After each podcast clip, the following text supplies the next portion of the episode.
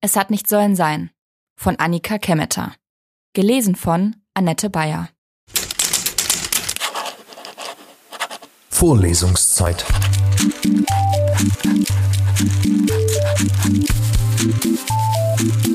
Der Geschichten-Podcast für jede Gelegenheit.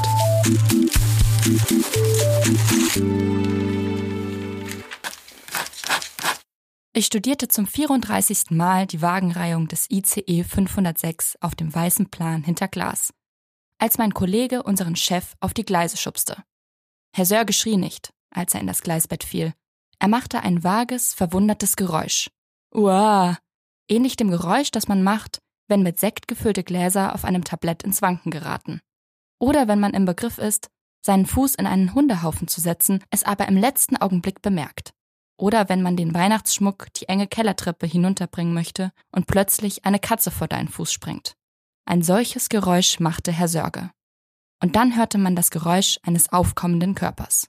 Da ich zum 34. Mal die Wagenreihung unseres ICEs studiert hatte, stand ich etwas abseits von Christian und Herrn Sörge. Nun, da neben Christian niemand mehr stand, war mein erster Impuls, zum Rande des Bahnsteigs zu laufen. Dann bemerkte ich, dass der abwesende Herr Sörge nichts rief oder sagte, nicht mal stöhnte. Und ein Bild schoss mir in den Kopf, wie er auf den Gleisen lag, den Schädel auf den Schienen blutig geschlagen und die Beine in ungesunder Haltung verdreht. Erste Impulse habe ich gut im Griff. Ich habe mir antrainiert, nicht immer sofort zu handeln. Erst die Lage zu checken, niemandem auf den Schlips zu treten. Ich entschied mich, erstmal stehen zu bleiben und zu sehen, was geschehen würde. Ich sah mich um. Nichts geschah. Der mittelgroße Bahnhof dieser mittelgroßen Stadt war beinahe menschenleer. Vorhin hatte ich noch einen Mann gesehen, der mit einem Reinigungswagen über die Bahnsteige gefahren war. Herr Sörge, Christian und ich, sowie vereinzelte andere Menschen waren die letzten Hoffnungsvollen, die trotz zweistündiger Verspätung immer noch auf den Zug warteten. Wir verteilten uns weiträumig auf dem Bahnsteig. Dort ein alter Mann, da eine junge Frau.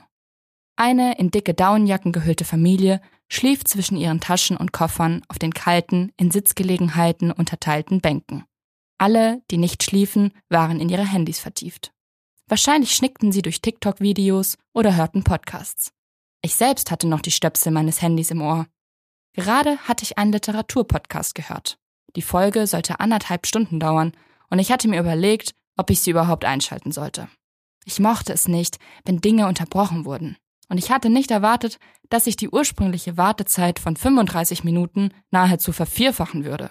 Doch die anderen Themen interessierten mich nicht. Also hatte ich mich doch für diese Folge entschieden. Es war ein Krimi über eine Serie versuchter Morde. Als mein Kollege unseren Chef in die Gleise schubste, war die Podcast-Folge längst beendet. Ich hatte nur vergessen, die Stöpsel aus meinen Ohren zu nehmen. Vielleicht war das Uah meines Chefs also doch lauter gewesen und nicht so vage, wie ich es angenommen hatte. Ich nahm die Stöpsel aus den Ohren. Christian starrte bewegungslos auf die Schienen oder auf Herrn Sörge. Er wandte sich nicht zu mir. Da er mit dem Rücken zu mir stand, konnte ich seinen Gesichtsausdruck nicht sehen. In Kürze fährt ein der ICE 506 auf Gleis. Die Ansage machte eine Pause und entschied sich dann 5. Geplante Abfahrtszeit war 22.45 Uhr.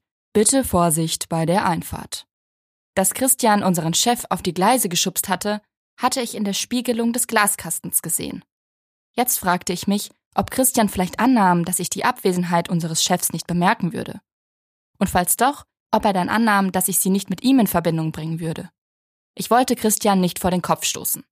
Er ließ sich schnell aus der Ruhe bringen. Jedoch standen wir auf Gleis 5 und der ICE würde jeden Augenblick einfahren.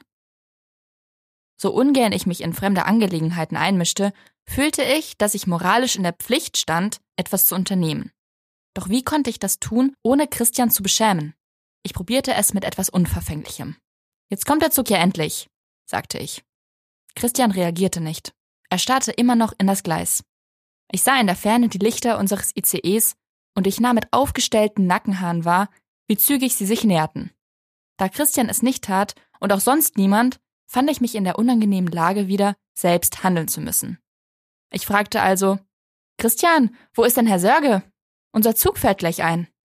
Doch Christian antwortete nicht. Vielleicht sollte ich die Notbremse ziehen? Notbremsen gibt es nicht nur in Zügen, sondern auch an Bahngleisen.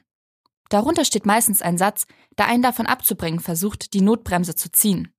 Missbrauch ist strafbar oder ähnliches. Manchmal auch, jeder Missbrauch wird zur Anzeige gebracht. Ich hatte tatsächlich schon mehrere Notsituationen erlebt, in denen Menschen sich davon abhalten ließen, die Notbremse zu ziehen. Daher hatte ich eine feste Meinung zu diesen Hinweisen entwickelt. Sie waren lebensbedrohlich. Vielmehr sollte darunter stehen, in Notsituationen ziehen. Unterlassene Hilfeleistung wird zur Anzeige gebracht. Daran dachte ich, während ich auf eine Antwort von Christian wartete. Doch Christian reagierte nicht. Also sagte ich, man konnte übrigens schon den Zugführer in seiner Kabine erkennen. Der Zug kommt jetzt. Scheiße. Christian fluchte leiser, als ich es für angemessen hielt. Dann sprang er in das Gleis. Dieser plötzliche Impuls sprang auf mich über. Ich spürte, wie sich die Unsicherheit löste und sich in Energie verwandelte. Ich entdeckte die Notbremse. Sie hing tatsächlich neben dem Glasschaukasten mit den Wagenreihungen. Die letzten Wartenden reihten sich am Bahnsteig auf, die Koffer in den Händen. Der alte Mann schlug sich die Müdigkeit aus den Beinen. Der Zug war fast auf unserer Höhe, nur noch vielleicht 20 Meter von uns entfernt, als ich die Notbremse zog. Da tauchte Christian aus dem Gleisbett auf. Herrn Sörge hielt er in den Armen wie ein zu großes Kind, das nach einer langen Autofahrt ins Bett getragen werden möchte. Er sah mich an und sagte, wir haben uns geliebt, aber er wollte nicht. Ich las die Worte mehr von seinen Lippen ab, als dass ich sie hörte, denn die Bremsen quietschten ohrenbetäubend. Nichtsdestotrotz wurden Christian und Herr Sörge von dem Zug erfasst, bevor Christian den Satz zu Ende bringen konnte. Ich blieb stehen, wo ich stand, die Hand an der Notbremse. Es gab einen unheimlichen Aufruhr, Menschen, die herbeieilten. Wo kommen die alle her? fragte ich mich. Doch dann verstand ich. Sie kamen aus dem Zug. Sicher ärgern sie sich, dass sich die Verspätung noch vergrößert, dachte ich. Sie sind schon zwei Stunden zu spät, und dann kommt noch ein Personenschaden dazu. Personenschaden, dachte ich. Personenschaden. Polizei war auch da.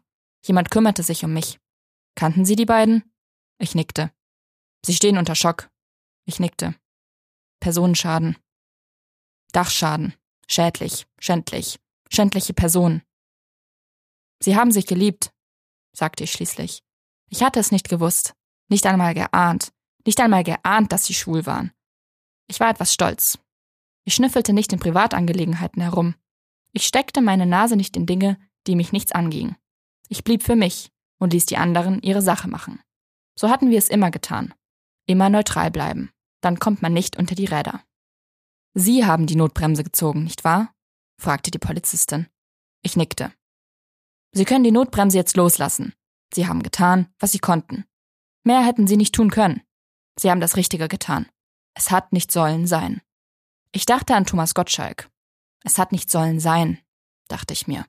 Diese ganze Reise. Ich nahm meinen Rollkoffer und zog ihn hinter mir über den Bahnsteig. Ich würde zurückfahren zum Tagungshotel, mir dasselbe Zimmer nehmen, aus dem ich vor ein paar Stunden ausgezogen war, und morgen nach Hause fahren. Die Worte der Polizistin legten sich wie Balsam auf meine Seele. Sie haben getan, was sie konnten. Es hat nicht sollen sein. Ich steckte die Stöpsel in meine Ohren und tippte auf den nächsten vorgeschlagenen Podcastbeitrag. Nachtgedanken. Es hat nicht sollen sein, dachte ich. Dann versank ich in die Geschichte, die durch die Stöpsel in mein Bewusstsein drang. Bemerkte, dass sich meine Lunge in den letzten Stunden sehr beengt angefühlt hatte und atmete tief ein und aus. Vorlesungszeit. Vorlesungszeit ist eine M945 Produktion. Ein Angebot der Media School Bayern.